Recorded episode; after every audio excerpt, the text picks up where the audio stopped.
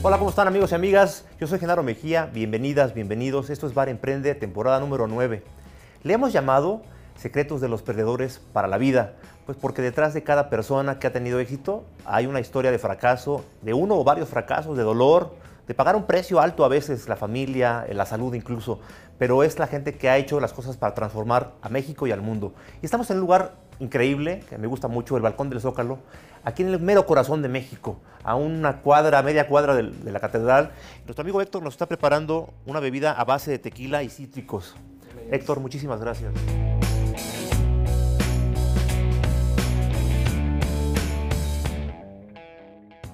Hola, soy Pepe Salinas, eh, director de alimentos y bebidas de Central Hoteles y chef de Balcón del Zócalo. Y bueno, pues creo que en cualquier fracaso lo más importante es la humildad para aprender del fracaso y salir adelante. Me gustaría que nos contaras de ti antes de, antes de ser chef, el chef Pepe Salinas y ser la cabeza del, del, del área de alimentos de este grupo hotelero. ¿Qué estabas haciendo antes? Eh, ¿En qué estabas pensando? ¿Qué estabas estudiando? ¿Qué, qué te dedicabas antes? Pues mira, para, para ser como medio breves, yo, yo eh, tomé la carrera de gastronomía de manera medio casual o, o, o, extraña, porque bueno, yo estoy estudiando artes plásticas y en ese momento, desgraciadamente, surge la, esta, esta huelga enorme en la UNAM. Yo estaba en San Carlos, ahí en Xochimilco, me quedaba lejísimos, de hecho. Pero bueno, era lo que quería hacer desde los 12 años, quería ser pintor, quería ser escultor, fotógrafo, todo lo que tuviera que ver con la parte creativa.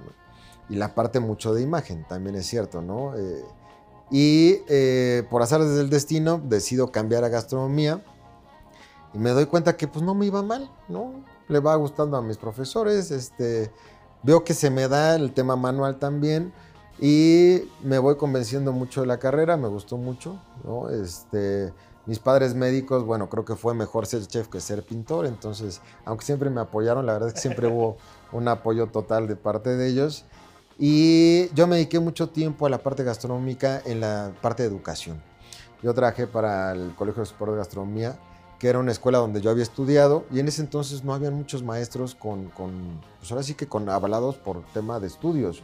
Teníamos a veces profesores extranjeros que pues no habían revalidado o no había esta validación de sus estudios, por lo cual los recién egresados teníamos una oportunidad muy buena en ese entonces había trabajado durante la carrera porque, bueno, tenía mucha necesidad económica en ese entonces, tenía una hija que, que acababa de nacer y tenía que eh, trabajar y estudiar y estar becado, ¿no? En ese compromiso, pues yo lo tenía con mis padres para que me apoyaran con la carrera.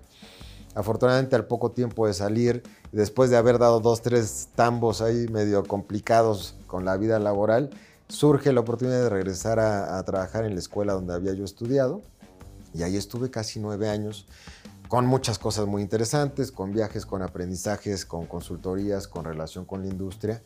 Y después de ese tiempo eh, empiezo a trabajar con freelance. Me gusta mucho la televisión, entonces me habían invitado a hacer un programa de cocina a Canal 11, que además me parece pues, que era un canal muy, muy, muy sensato, ¿no? muy, muy eh, congruente con lo que yo quería hacer. Y ahí me enamoro de la cocina mexicana, porque yo estudié eh, cocina europea y hice una especialidad en Lucerna, en Suiza. Y para mí todo era hacer patés, hacer terrinas, hacer cosas pues, europeas, estofados. Y, y, ahí es donde empiezo a encontrarle el gusto a la cocina mexicana. Y, y pues, recordar todo lo que era la cocina con mi abuela, qué nos daba de comer, eh, los viajes a Hidalgo, y eres de la, de la Huasteca hidalguense. Y entonces pues me doy cuenta que todo eso me había formado y me había preparado para poder llegar a hacer cocina mexicana en tele nacional y pues bueno, eh, estando haciendo eso, y yo seguí siempre en el tema de educación, eh, hacía, estaba a cargo de los restaurantes de la escuela, pero también daba clases como tal. Entonces, bueno, empecé a trabajar para el Culinario de Tijuana. Culinario de Tijuana es una escuela, me parece también excelente, en el norte del país, ya casi en la frontera, ¿no? Ahí en Tijuana. Y estando allá me hablan para participar. El primer proyecto hotelero que, que yo había participado era este. Eh, hacemos un zoom muy rápido, digo que sí, pues estaba a distancia.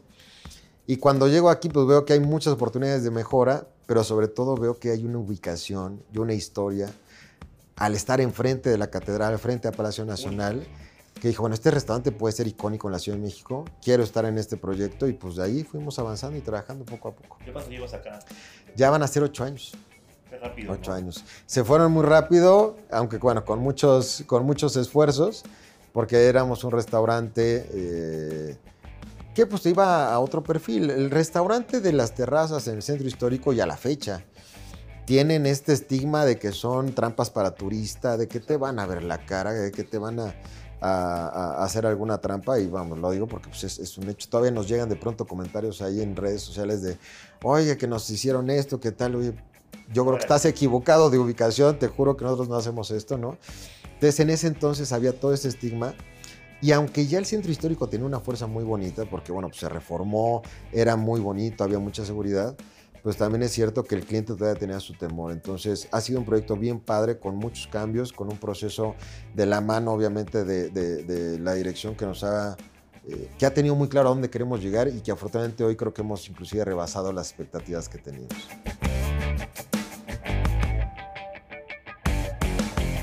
Un poquito más del estilo del restaurante. Digo, es, es, un lugar elegante, amigos, pero al mismo tiempo pues, puedes andar en jeans.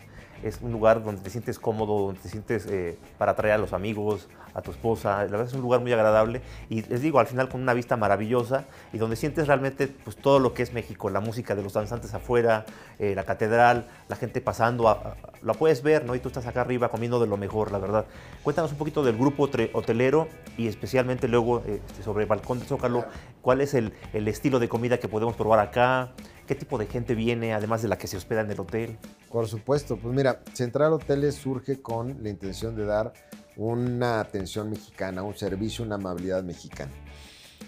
Y ese era el hilo conductor y todos tenemos diferentes historias, ¿no? Yo me acuerdo la, casa de mi abuela ahí en Hidalgo, en, San Bartolo, la puerta abierta, pasaba alguien, pedía un vaso de agua, este, una vecina y le estabas desayunando, se pasaba y termina comiéndose un huevito contigo, ¿no? Este, los proveedores que en ese entonces eran señores que vendían un queso, pasaban y se pasaban a tu, a tu mesa a, darte una probita de queso, les das un vaso de agua y les comprabas un queso, ¿no? Compartir, ¿no? Compartir, y esa, esa mexicana fue el eje central del cambio a, Central Hoteles. Eh, y obviamente, pues con el orgullo de, de la cocina mexicana, de la cultura mexicana que lo representa obviamente la ubicación que tenemos y que necesitábamos ser congruentes con eso, ¿no?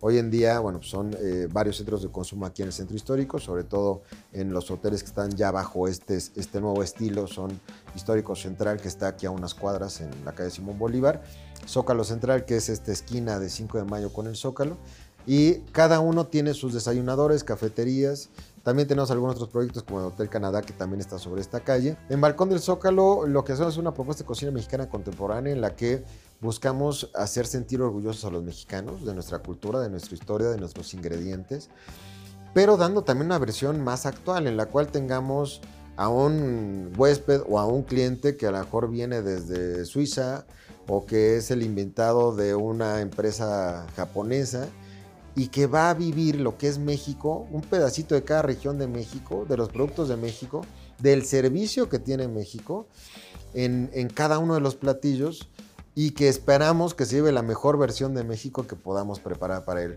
Con un sentido pues, eh, global en el buen sentido, global en el sentido de, de, ser empáticos y congruentes con que no todos comemos tanto picante, con que hay ciertos productos medio extraños que a lo mejor tenemos que embellecer y que tenemos que presentar de una manera correcta para que convenzamos y la gente se vaya con una versión de un gran México.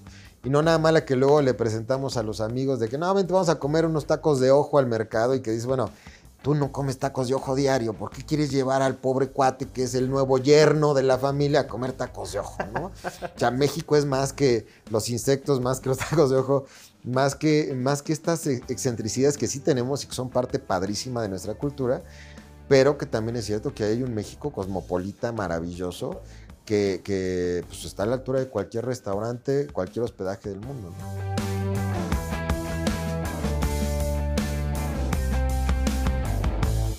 Chef, en esta carrera, eh, digo, eres una persona muy joven, pero es una carrera exitosa.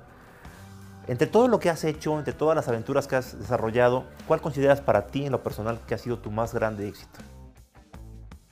Pues mira, yo creo que, uno tiene que, pensar que lo último que hiciste es eso, ¿no? Te podría decir que la transformación de Balcón del Zócalo pues es lo que más me enorgullece. Haber logrado crear, imaginar este proyecto de tener el restaurante eh, en el lugar que está, con el reconocimiento que tiene, con el cariño de la gente, ¿no? Después de una pandemia, ¿no? Inclusive.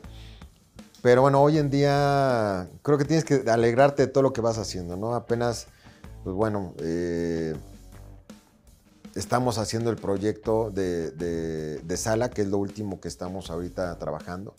Eh, el proyecto de Sala es un proyecto que se llama Todo sucede en la mesa o El ruido de la sala, en el cual estamos trabajando con este Lalo, este Eduardo, que es nuestro metre, que es un encanto de Eduardo Figueroa, el cual es además un gran escritor, que eh, ya tú lo conoces, tienes la suerte de conocerlo y que hace un gran trabajo de discurso y que cada proyecto va teniendo su, gusto. Hoy en día nosotros quisiéramos eh, hacer una transformación de profesionalizar la sala, porque la cocina ya lo logramos. Afortunadamente logramos que el chef esté en la tele, que haya concursos, que la gente le encante la astronomía, pero el jefe de sala, el metre, tiene todavía un paso complicado en el cual, bueno, inclusive en muchos países o en otros lados, el ser mesero pues es un paso como de pues eres joven, ayudas ahí en unas mesas o viajas y puedes ser mesero, no necesitas saber nada más que llevar un plato y en realidad es que es un trabajo complejísimo.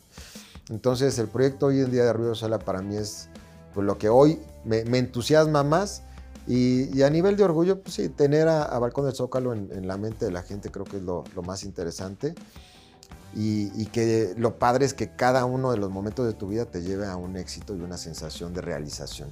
Que eso es lo único que nos motiva para seguir adelante ante tantas dificultades y adversidades que, encontramos. Y justamente esa es la segunda, la segunda parte, la parte, amigos, la parte del lado oscuro, ¿no? Eh, ahora me gustaría que me contaras cuál ha sido tu peor fracaso, ¿no? Este puede ser personal, puede ser profesional, o puede ser a veces, a veces vivimos tormentas perfectas, ¿no? Donde todo parece estar mal y no vemos pues la luz, ¿no? ¿Te acuerdas por ahí? Eh, para muchos ha sido la pandemia, eh, ustedes lo saben, en Mar Emprende nacimos en la pandemia y para muchos ha sido la pandemia el peor momento. Pero hay gente que nos ha contado realmente historias eh, muy conmovedoras y heroicas, ¿no? Donde, donde realmente han tenido que pasar cosas muy duras y nos han enseñado pues mucho, ¿no? Claro. Pepe, ¿te acuerdas de alguna cosa? Lo malo es que se acuerda uno de muchas. Pero bueno, es que solo así se aprende, creo yo. Pero apenas ayer antier hablaba con, con, mi mujer y le platicaba mi historia de los primeros trabajos que tuve, ¿no? Y para no ir muy largo, bueno, pues tuve gente que me contrató para hacer cosas, consultorías, que ya no me abrió la puerta para pagarme. Me topé con pedir un permiso, un niño tonto, mis primeros trabajos, ¿no? En los cuales jugaba con, con, pedí un permiso para ir a Italia, mi papá le dieron un viaje a Italia, él es investigador médico, y nos llevó un mes a Italia, yo trabajaba en un restaurante italiano y dije, bueno, pues les va a convenir, ¿no? Yo un niño egresado de una escuela privada, pues no, pues la realidad es como regresé ya había otro chef, ¿no? Era evidente. Yo hoy lo pienso y digo, pues es que yo hubiera hecho lo mismo. Chamaco que lleva seis meses trabajando, me pide irse un mes de viaje, le hubiera dicho, sí, vete, pero pues de regreso ya no hay trabajo, ¿no? Cosas de ese tipo se topa uno mucho en la vida, ¿no? Eh, dificultades o cosas que me enseñaron mucho. Eh, en una empresa donde estuve mucho tiempo, se fueron los directores de la, de, la, empresa y yo dije, bueno, pues me toca el puesto de mi jefe, pues yo estaba muy bien, creía yo que estaba muy bien, de hecho sí estaba muy bien parado, pero era yo muy joven y, y me dijeron con esas palabras, ¿sabes qué? No te quedaste porque cuando pregunté a tus compañeros, si te veían en el puesto, pues creen que eres muy agresivo, muy duro, muy exigente, muy así. Y, pues sí, sí soy así. La verdad es que he ido corrigiendo eso con los años, pero soy muy imponente en, esta parte de, la exigencia. De bueno, estamos los dos, quiero que traje lo mismo que yo y que haga lo mismo y que hagamos más. Y, cuestiono lo que no me toca cuestionar a veces. Eh, eh, ese fue un golpe interesante. Evidentemente en la pandemia pues también hubieron sus, situaciones, ¿no? He perdido restaurantes que fueron unos eh, proyectos que para mí eran muy interesantes y que se perdieron en pandemia. Eh, sí cuesta dos, tres meses, cuatro, seis, eh, ir, limpiando y liberando esas cosas, fuera de los temas económicos y todo lo que viene involucrado con empezar un proyecto y participar de, de una inversión.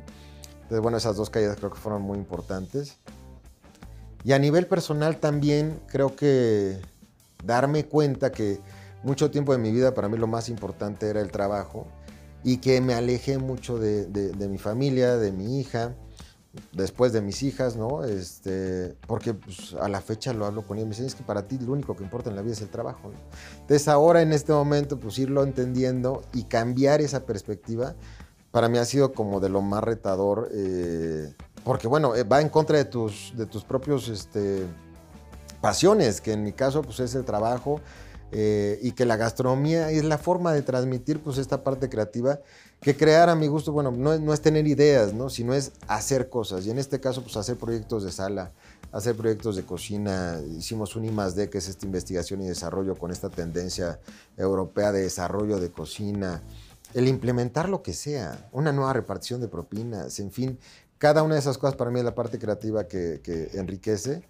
Eh, y bueno, yo creo que esas han sido las cosas, sobre todo que me han hecho un antes y después, eh, para entender eh, pues cuáles son tus debilidades, ¿no? En qué hay que trabajar. Claro, eh, cada fracaso, cada, cada crisis te lleva a una reflexión y a una transformación, ¿no? Para ir buscando siempre la mejor versión de uno mismo, ¿no? Para, para sentirse uno bien con uno, pero también con la gente que uno ama, ¿no? Que es la parte importante a veces y que pues, lo ven, cada, cada persona que tiene éxito pues, paga un precio, ¿no? Y a ti yo sé que te apasiona y eres workaholic, pero pues digo, sí pagar el precio de la familia a veces creo que es duro. ¿Qué le dice, chef, qué le dices a tu, a tu equipo cuando hay, cuando hay un fracaso, cuando hay una crisis, cuando algo que estabas peleando, que estabas trabajando muy duro por meses para que ocurriera, no ocurre. Por ejemplo, en el caso de los restaurantes que, que quebraron en, en pandemia o, o, cuando de repente viene la pandemia y tienes que cerrar. ¿Qué le dice un líder? ¿Cómo, cómo, cómo comunica un líder el fracaso y la crisis a su equipo? Pues mira, es algo bien complicado eh, porque en efecto es algo que, primero que nada, no está en tus manos en muchos de los casos. Yo diría que nunca de los casos está en tus manos porque un error tiene que estar relacionado con que no pudiste hacer algo. No sabías hacerlo, no tuviste los recursos, no lo previste. Entonces, en todos los casos va a ser algo que no previste y que no estuvo en tus manos, aunque sea tu error. A veces ni siquiera es tu responsabilidad, como el caso de la pandemia. Creo que en estos casos siempre va a ser eh, encontrar el lado bueno de las cosas, ¿no? Ya sea saber que conservas un trabajo aunque tengas dificultades, ya sea encontrar, eh, y como líder creo que ahí es donde está la clave, porque bueno, este discurso como de, como de, de, de entrenador en, en, en, los, este, ahí en, en la plática, ¿no? En los partidos, pues es algo medio que se va con el aire, o sea, nos encanta verlo en la película. Pero la realidad es que sirve para cinco minutos, ¿no? Una palmada sirve para cinco minutos, un abrazo, un échenle ganas, sirve cinco minutos. Yo creo que hay que materializar las, las acciones que uno hace para que tu equipo y tu personal estén bien. Y para materializarlas, pues bueno, pues si no hay recursos hay que capacitar, eh, hay que motivar la comunicación, hay que crear proyectos en los cuales la gente se sienta desarrollada, hay que eh, ayudarlos a crecer en lo personal, ya sea con cursos de desarrollo personal, ya sea con la propia, el propio discurso de cómo tú estás viviendo la situación y cómo puedes ayudarles, ser empático en su momento, qué es lo que están viviendo y qué necesitan para poder pasar ese momento. Inclusive recursos tan tontos como, oye, vete a tomar un café tú solo, óyete música una vez a la semana, media hora. Eh, hay mucho trabajo detrás de este seguimiento y en el caso mío, nosotros tenemos casi 140 personas en la mezcla de A y B, pues llegar esa palmada cada uno es complicada, pero el ejemplo de trabajo, de esfuerzo, la buena cara, el buen gesto, la sonrisa, el chiste a pesar de la situación, creo que es básico de nuestro trabajo. Eh, ser empáticos con cada uno de ellos y, y, y trasminar o, o, o lograr eh, llegar hasta las últimas posiciones de tu mezcla de personal a través de los liderazgos de cada una de las personas que trabajan contigo, te va a permitir que todos estén un poquito mejor, porque no alcanza a uno a tocarlos a todos, ¿no? Por eso materializar estas soluciones, el darles recursos para que aunque no los quieran, salgan de la depresión, salgan de la angustia, creo que, que es la labor realmente como líder. Y después ser un ejemplo de esfuerzo, de trabajo, de buen, de buen trato, días, de modo, todos los días, ¿no? Yo recuerdo una vez, este, bueno, en, en, en, en, mi divorcio hace muchos años, que salí del elevador devastado, ¿no? Estaba subiendo el elevador para llegar a mi trabajo y traía la cara pues desencajada, ¿no? Y dije, antes de que se abra el elevador tengo que cambiarme la cara, me eché un aplausito, una porra, vamos, porque ahorita todos dependen de ti. Si tú llegas con una cara triste, amargada, pues va a ser muy difícil que te crean el discurso de entrenador, ¿no? Porque entonces no llega a, a donde quieres. Tienes que salir desde el fondo, ¿no? Exactamente. Pepe, padrísima la entrevista contigo, platicar contigo ha sido muy, muy padre. Me gustaría que ya en la recta final de la entrevista nos digas un poquito una idea, una sola idea de cómo te imaginas el futuro, el futuro de la humanidad, cómo te, algo que te gustaría que en el futuro cercano para tus hijos, tus hijas, eh, mejorara, fuera mejor. Obviamente basado en, tu conocimiento y en tu área de expertise, ¿qué te gustaría que, pasara o que, cómo te imaginas el futuro del mundo? Una sola, una sola idea, lánzala por ahí. Pues mira, eh, yo, yo creo, yo creo en la, en la, humanidad, o sea, yo creo que el ser humano tiene muchas ganas de vivir. El mayor miedo que tenemos todos al nacer es morir. Entonces, en el esfuerzo por vivir y mantenernos vivos, creo que la humanidad va a ser responsable en medida de, de, de, la angustia y del borde de necesidad que se tenga de sobrevivir. Todas estas ideas creo que, que, de pronto pueden llegar a nuestros hijos inclusive, ¿no? De, es que cuando yo sea grande ya no va a haber agua, ya no va a haber esto, ya no va a haber lo otro, este, vamos a morirnos de hambre, la, eh, la comida no va a alcanzar. El ser humano va a encontrar la manera de nivelar esas cosas. Y por otro lado, bueno, pues creo que, que inevitablemente el desarrollo tecnológico obliga a que formemos a nuestros hijos y a las nuevas generaciones más en un estado crítico de pensamiento, de, toma de decisiones, de, decisión entre la información que reciben y la que no, para que puedan tener una vida adecuada, una vida cómoda, más que realmente hoy en día hay esta educación que vivimos nosotros de apréndete los países y, este tipo de cosas más de memoria, ¿no? Eh, creo que si, si logramos darle las armas de pensamiento les va a ir mejor que a muchos otros y que tengan confianza en la humanidad y que, que las cosas seguirán dándose porque pues todos tenemos mucho miedo de que el mundo se acabe. Entonces, creo que seguirá siendo, ¿no? Si pensamos en hace 100 años que iban a pensar con las guerras, pues seguramente pensaron que se iban a acabar el mundo. Yo creo que tendremos la, la necesidad de vivir suficiente como para que las cosas eh, les brinden y sigan brindándole oportunidades a los que le echan ganas, a los que se esfuerzan, a los que tienen constancia y a las buenas personas. Totalmente de acuerdo contigo. Siempre hemos salido adelante y, hemos, hemos sido una especie muy resiliente todo el tiempo. Eh, la última cosa que quisiera que nos compartieras, chef, es un consejo, una lección que te haya dejado el fracaso. De todos esos fracasos que nos contaste, danos, resúmenos en, en una idea, un consejo que le puedas dar a la gente para cuando le venga el fracaso, cuando lo enfrente, cómo le pueda eh, eh, dar la vuelta a este fracaso?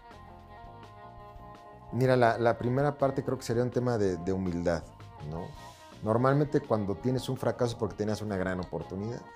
Tenías todo bien, tenías todo padre, ¿no? Si vienes del fracaso, pues no hay fracaso.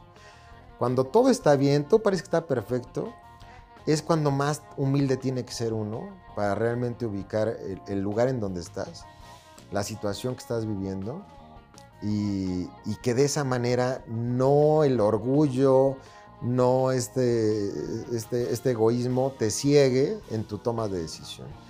Y después del fracaso, creo que lo más sano es pensar que uno hizo lo más posible que se puso. Hizo uno el mejor esfuerzo posible porque eso no se diera y que ese esfuerzo es, es suficiente para sentirse uno tranquilo con, con, lo que pasó, con el resultado de las cosas y, yo los invitaría a hacer una reflexión.